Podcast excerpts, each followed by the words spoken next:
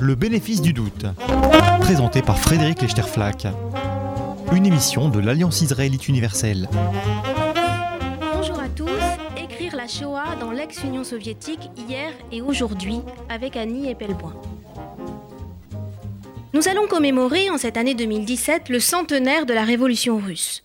Nul doute que cet événement considérable, mais considérablement clivant, verra plusieurs versions commémoratives se confronter, de l'Atlantique à l'Oural, en particulier sur ces territoires d'Europe de l'Est aux marges de l'ex-Union soviétique où la moitié de la Shoah s'est produite, où près de 3 millions de juifs ont péri dans ce qu'on appelle désormais la Shoah par balle sur ces terres de sang, pour reprendre l'expression de l'historien américain Timothy Snyder, sur ces terres de sang, la mémoire de la Shoah longtemps empêchée s'est superposée à d'autres strates mémorielles, aux souvenirs également empêchés d'autres souffrances, d'autres traumatismes collectifs. L'écheveau de la mémoire du mal y est donc particulièrement difficile à démêler. La littérature peut-elle nous y aider? Y a-t-il eu, parallèlement à la littérature concentrationnaire qui, à l'Ouest, a su témoigner des camps nazis, une littérature de témoignage sur la Shoah par balle Et quel rôle cette littérature a-t-elle pu jouer? Peut-elle jouer encore pour articuler la mémoire du génocide juif aux mémoires conflictuelles de l'ex-Union soviétique? Toutes ces questions, nous allons nous les poser ensemble en votre compagnie, Annie Epelboin. Annie, bonjour et bienvenue. Oui, bonjour. Annie Epelboin, vous êtes euh, universitaire, spécialiste de, la littérature soviétique. Vous avez beaucoup travaillé sur des écrivains comme Platonov, comme Grossman, comme Mandelstam. Et vous avez euh, publié deux livres importants ces, ces dernières années. L'un qui s'appelle La littérature des ravins et qui porte comme sous-titre Écrire sur la Shoah en URSS, euh, livre que vous avez écrit avec, euh, avec Asia Koregina et qui euh, restitue tout un corpus de textes qui sont des textes de témoignages sur l'extermination par balle, l'extermination dans les ravins, d'où le titre littérature des ravins, dans ces territoires de l'Est, ces marges de l'Union soviétique occupées par les nazis. Et puis l'autre livre que vous avez édité récemment et dont euh, et dont nous allons aussi y reparler ensemble, euh, c'est une édition d'un roman très étonnant, d'un roman témoignage d'un écrivain ukrainien qui s'appelle Anatoly Kuznetsov, et le roman s'appelle Babillard du nom de ce célèbre ravin de Kiev euh, qui a vu l'extermination de la communauté juive de Kiev en 1941. Pour ouvrir notre, notre discussion sur la place de la mémoire du génocide juif dans les mémoires soviétiques, je voudrais partir de ce lieu symbolique, de ce nom propre, Babillard. Pour nous, Européens de l'Ouest, Babillard, c'est aujourd'hui le nom symbole de la Shoah à l'Est, le pendant d'Auschwitz. Auschwitz à l'Ouest, Babillard à l'Est. Mais en Union soviétique, Babillard, c'est un symbole beaucoup moins clair, beaucoup plus complexe, beaucoup plus mélangé. Car ce, ce qui s'était passé à Babillard et dans tous les autres ravins d'Ukraine et de Biélorussie, de ce qui s'était passé pour les juifs sur ces territoires soviétiques envahis par les nazis en 1941, on ne parlait pas, on ne pouvait pas parler en Union soviétique, alors même que l'on conservait une mémoire très forte de l'antifascisme et de l'antinazisme. Le sort des juifs y faisait l'objet d'un tabou, jusque dans les années 60 au moins. Alors pourquoi? Alors, pour rappel, ces territoires occupés par les nazis, d'abord ça dit bien la chose, la France a été occupée d'une manière, malgré tout, beaucoup plus soft qu'en Union soviétique. La France était un pays euh, qui a capitulé et où donc l'occupation euh, a essentiellement concerné les Juifs. Lorsque les nazis sont entrés en Union soviétique en rompant le pacte euh, germano-soviétique, voilà, qui est un épisode extrêmement important, y compris pour l'histoire des Juifs, entre 39 et 41, l'Europe occidentale est en guerre et en conflit et déjà souffre du nazisme, alors que l'image qui a été, l'image de propagande qui était énoncée, enfin qui était propagée en Union soviétique par Staline, était celle, au contraire, d'un pays euh, pacifique, on devait pacifier avec le prolétariat, brusquement, alors que dans la montée d'Hitler 31-39, on était au courant des exactions antisémites en Allemagne. Eh bien, entre 39 et 41, on n'en sait plus rien. Autrement dit, quand brusquement l'Allemagne entre en guerre en 41, contre l'Union soviétique, contre hein, précise, euh, quand, l'Allemagne nazie envahit l'Union soviétique sur le, sur le front est en 41. Selon le plan qu'on a appelé Barbarossa, c'est-à-dire cette euh, brusque ruée des, des, troupes nazies euh, en Union soviétique, la population locale n'est pas du tout prête euh, dans, sur le plan idéologique enfin, à faire face à ce qu'est le nazisme. Et en plus de ça, militairement non plus. Ce qui est le plus important, autrement dit, les nazis sont entrés très vite. Ils ont pris très vite, par exemple, Kiev, alors que Staline avait déclaré que Kiev était absolument imprenable. Et ce sont des régions, les régions situées sur le front euh, oriental de l'Allemagne occidentale pour l'Union soviétique, c'était des régions où la population juive était particulièrement dense. Alors, c'est là que les euh, massacres euh, systématiques qui ont été opérés par les troupes allemandes aidées des Einsatzgruppen, hein, qui s'occupaient de l'extermination proprement dite, ont été évidemment euh, le, plus, le plus actif. Massacre aidé également ou commis également avec la complicité de supplétifs locaux, hein, dont, on, reparlera, en particulier de supplétifs ukrainiens, pour le cas de, de Babillard. une question supplémentaire, aggravante dans ce drame-là. Et ensuite, euh, toute l'Union soviétique, évidemment, s'est mobilisée pour combattre.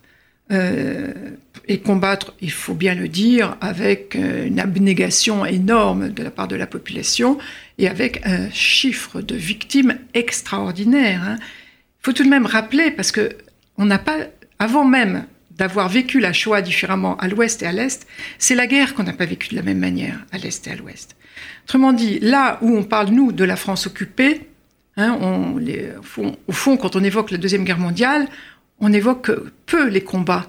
Hein. on évoque surtout l'occupation. La France sous l'occupation, voilà les titres des, des historiens. Alors que là-bas, c'est la guerre, la guerre, la guerre, la guerre très violente, où l'ensemble des populations y compris Asie centrale, Extrême-Orient, etc., ont été euh, réquisitionnés pour aller euh, euh, combattre dans des conditions épouvantables, et d'autant plus épouvantables que l'armée avait été mal préparée, le commandement avait été décimé par Staline à l'époque de la terreur. Donc ça a été un massacre. Je vais vous donner quand même des chiffres, parce qu'on les oublie.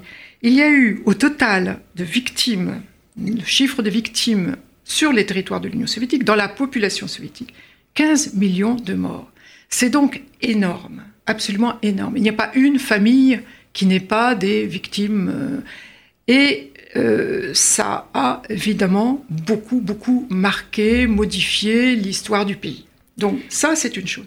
Et les victimes juives, dans euh, ce conflit, ont été également extrêmement nombreuses, mais il y a beaucoup moins de juifs que d'autres. Euh, c'était 2 millions et demi. 2 millions et demi, c'est terrifiant. Parce que ça signifie que dans des régions comme euh, la région de Kiev, il n'y avait plus, et en Ukraine même, pour prendre cet exemple, il n'y avait plus un seul juif pratiquement. Enfin, il y avait quelques rescapés. Mais dans des conditions extrêmement difficiles, la population juive, l'histoire juive, la culture juive avait été anéantie totalement et d'une manière réfléchie et systématique par les nazis sur place. On peut donc effectivement parler d'une moitié de la Shoah qui s'est passée sur Mais alors pourquoi la mémoire de cette spécificité du sort des Juifs pendant la Deuxième Guerre mondiale, dans le contexte soviétique, pourquoi cette spécificité de la souffrance juive a été occultée ou empêchée dans le contexte de l'Union soviétique? Est-ce que finalement, euh, je reviens à cette question des, chiffres à laquelle vous faisiez euh, allusion il y a un instant.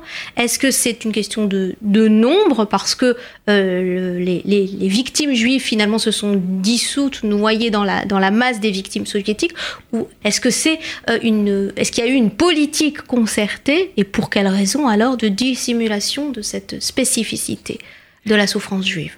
Alors effectivement, ces chiffres sont importants parce que euh, dans euh, l'après-guerre, euh, il y a là des éléments importants à rappeler dans l'histoire de l'Union soviétique. Dans l'après-guerre, il y a eu une vague d'antisémitisme tout à fait affichée de la part des, pas seulement de Staline, hein, mais des autorités soviétiques, et en particulier à partir de 48, entre 48 et la mort de Staline, il y a eu des répressions contre les juifs à l'intérieur de l'Union soviétique et une politique anti-juive. Donc il faut remettre euh, cette question de la Shoah dans le contexte de l'évolution de l'histoire soviétique au sortir de la guerre.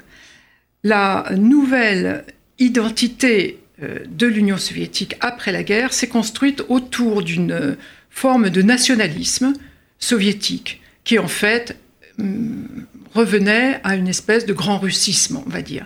Et donc on cherchait à euh, minimiser les spécificités de chaque euh, entité, bon, ethnique ou culturelle, et à créer le mythe d'un grand peuple uni soviétique qu'on a appelé aussi sous d'autres termes l'amitié entre les peuples, l'idée qu'on était tous dans le même euh, giron euh, centré sur la Russie. Et puis, cette question de l'antisémitisme. Donc, jusqu'en 52, jusqu'à la mort de Staline, on ne parle pas des Juifs comme euh, dans leur spécificité.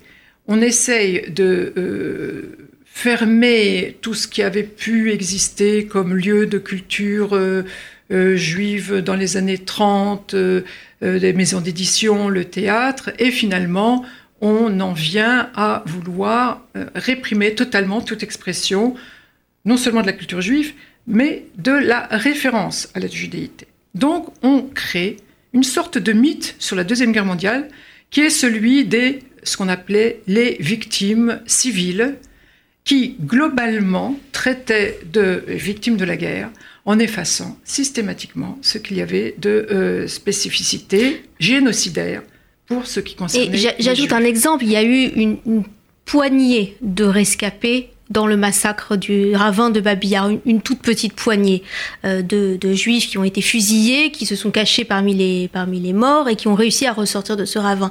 Et cette poignée de rescapés euh, n'a pas pu se, j'allais dire, se faire valoir comme victimes juives. Certains d'entre eux ont témoigné dans les procès euh, de, l'après-guerre, mais en tant que citoyens soviétiques, en tant que civils soviétiques, certainement pas en tant que juifs. Oui, et d'autant plus que être rescapé d'un ravin, ça veut dire, c'est très différent. Alors, revenons à la différence. En Occident, les rescapés sont des gens qui ont été, on va dire, qui ont échappé à la mort et sont venus à la fin de la guerre dans un pays qui n'était pas prêt véritablement à entendre leur récit, hum, autant qu'on aurait dû, mais qui tout de même était à ce moment-là euh, en état de paix et euh, voyait ces personnes comme des personnes qui avaient souffert d'une manière exceptionnelle, loin de tout, dans des régions qu'on ne connaissait pas, dans des souffrances inimaginables. Là-bas, la question des ravins se pose. Pourquoi les ravins? Pourquoi littérature des ravins? Parce que les nazis, en entrant sur ces territoires, ont commencé immédiatement à mettre en œuvre ce qui s'est appelé quelques mois plus tard la solution finale, c'est-à-dire l'extermination rapide et efficace de tout ce qui était juif. Autrement dit, on utilisait la topographie, c'est-à-dire le fait que dans ces régions du sud, les rivières souvent sont amenées à creuser des ravins aux abords des villes, presque dans les villes, et donc on amenait les victimes, on les, euh, disons, obligés à venir massivement euh, sur décret euh, au bord de ces ravins où on les exécutait à la mitrailleuse, donc par balle, et on les on ne peut même pas dire qu'on les enterrait, on les accumulait là avec juste un peu de couche de terre euh, pour les dissimuler.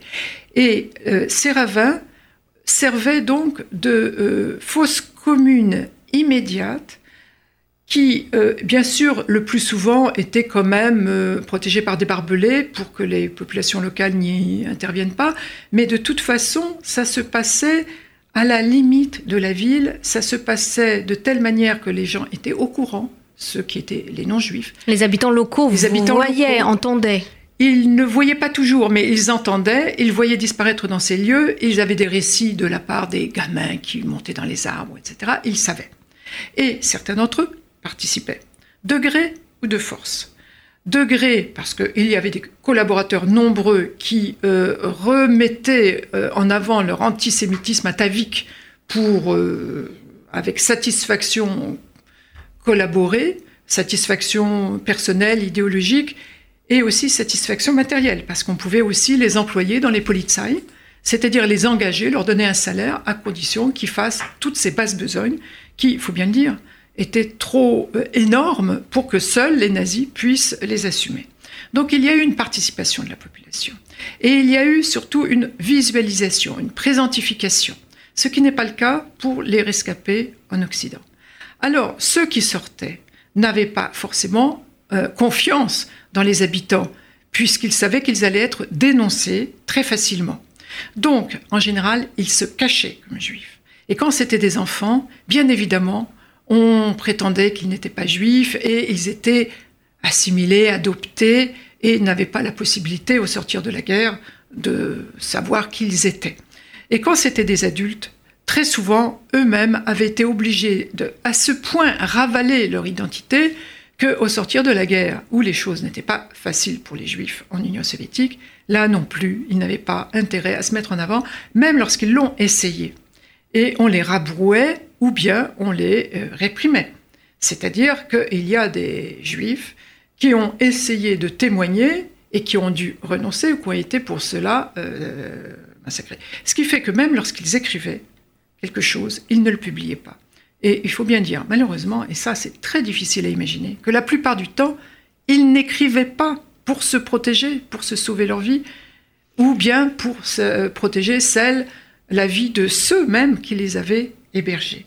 Donc les conditions de témoignage n'ont rien à voir avec le témoignage en Occident. Mais alors, en 1961, il va se passer quelque chose. Un poème qui parle de Babillard et que tout le monde va connaître en Union soviétique va faire l'effet d'une bombe. C'est le poète euh, Yevtushenko qui se rend sur place à Kiev et qui écrit ce célèbre poème Babillard, que Shostakovich va d'ailleurs reprendre dans sa 13e symphonie. Et ce poème brise soudain le tabou en évoquant explicitement le massacre des Juifs, le massacre des Juifs en tant que tel et pas en tant que civil soviétique indifférencié. Alors qu'est-ce qui se passe à ce moment-là, en 1961, en 1962 Pourquoi ça sort à ce moment-là? Alors il y avait effectivement euh, un tabou jusqu'au début des années 60 sur deux questions principales, qui sont les deux grandes euh, tragédies euh, de l'Union soviétique. D'une part, sur la mémoire des exactions commises par les, nazis contre les juifs et qui se sont cristallisées autour de Babilla, et d'autre part, sur le goulag. 62 est quand même une année extraordinaire, si j'ose euh, m'exprimer ainsi, puisque c'est à la fois l'année où Solzhenitsyn publie, avec combien de difficultés, une journée d'Ivan Denisovitch, c'est-à-dire le premier récit, toujours par la littérature, sur un camp du goulag, et en même temps l'année où euh, euh, après avoir fait une lecture publique de son poème qui a été fracassante, publie par écrit euh, dans une revue euh, qui a été lue par euh, toute la population, ce poème Babilla. Yevtushenko n'est pas juif. Il énonce de cette manière une prise de position de ceux qui veulent penser librement en Union soviétique et pour qui la question juive devient à ce moment-là presque un enjeu très important parce qu'on sait que c'est une part de la mémoire collective qui a été totalement oblitérée. Et c'est donc très important de parler de ce qui a été euh, euh, euh, omis, édulcoré ou même complètement oblitéré par la mémoire officielle pour restituer une forme d'authenticité dans une contestation et une forme de liberté de la pensée collective, qu'on a appelée plus tard la dissidence. Et ce qui est très intéressant dans ce que vous dites ici, Annie Pelboin, c'est qu'en fait, on voit surgir à peu près au même moment d'une part, le début de ce qu'on va appeler en Union soviétique la littérature concentrationnaire, la littérature des camps. Euh, et ça, c'est le témoignage sur le goulag. C'est Solzhenitsyn, c'est Chalamov un peu plus tard. Enfin, c'est ces auteurs-là qui vont avoir beaucoup de succès en Occident. Et on voit surgir ce qui aurait pu être la littérature, pardon, la littérature de témoignage, la littérature des ravins, mais qui va redisparaître immédiatement. Exactement. Et ça, c'est euh, lié à également l'histoire internationale et le fait que euh, très rapidement, on a euh, éliminé ces deux thèmes, évidemment, bien sûr, mais en particulier euh, la question juive. Le fait qu'on oblitère de nouveau à la fin des années 60 la mémoire juive a contribué à une sorte de regain ou parfois de naissance d'une revendication identitaire juive sur le territoire de l'Union soviétique. Alors que jusque-là, il y avait tout de même extrêmement peu de juifs qui se revendiquaient comme tels, même si le passeport portait la mention juif, eh bien, on était de culture russe, on était soviétique. Et à partir du moment où ces thèmes ont été de nouveau interdits, là a commencé la vague qui s'est en fait conclue par une émigration massive de l'intelligentsia juive en Union soviétique. Cette émigration, d'ailleurs, a contribué aussi à faire que le thème devenait moins important, n'était plus le drapeau collectif de euh, la revendication. Et à ce moment-là, l'attention du public soviétique s'est déplacée plutôt sur la littérature des camps, comme on le dit en russe, qui est celle du goulag. Il y a d'ailleurs dans, votre livre La littérature des ravins un, point qui est très intéressant parce que ces textes que vous avez euh, excavés, hein, ces textes rédigés en russe à propos de ces massacres de juifs dans les ravins, eh bien, pour la plus grande partie d'entre eux, ils sont le fait de témoins, mais qui ne sont pas des témoins rescapés, comme on connaît finalement Primo Levi et, et, cette littérature de témoignage occidentale. Ce ne sont pas des témoins rescapés, ce sont des témoins tiers.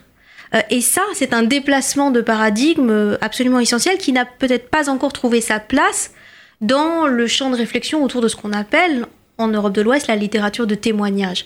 Quel, est l'enjeu finalement de ce déplacement de, positionnement du témoin? À mon avis, il est double. D'une part, euh, ça nous interroge sur la question du témoin. Qui est témoin? Le témoin a une acception extrêmement stricte chez beaucoup de, chercheurs occidentaux ou dans la pensée occidentale. Le témoin, c'est celui qui a vu, qui a participé, autrement dit, qui en était même si là encore il y a des discussions à savoir euh, finalement la solution finale, c'est-à-dire l'extermination immédiate dans les, euh, dans les chambres à gaz, on n'en revenait pas non plus. Enfin, Mais quand vous dites qui a participé, vous voulez dire qui a subi. Qui a oui oui oui, oui qui en était voilà.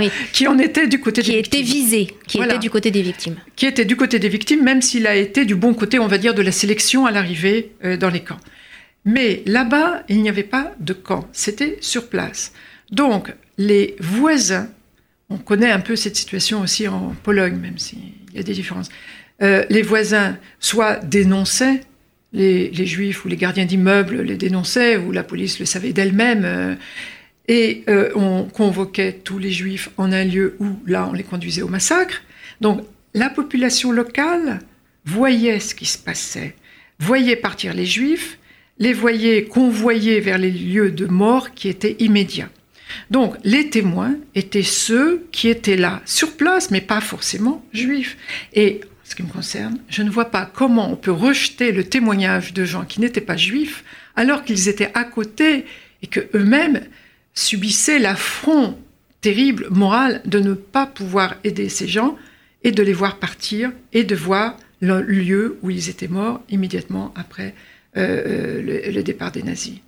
Et euh, d'autre part, les victimes ne pouvaient pas être des rescapés pour la raison qu'on a dite, c'est-à-dire que quand ils arrivaient à sortir, les victimes elles-mêmes, les rescapés réels du massacre, ceux qui s'en sont sortis n'ont pas pu revendiquer le statut de victime juive, ni auprès des autorités, ni encore moins auprès de la population locale, qui, entre-temps, bien évidemment, avait profité, activement ou passivement, des logements, des biens qui avaient été confisqués ou immédiatement euh, répartis euh, entre euh, la population locale.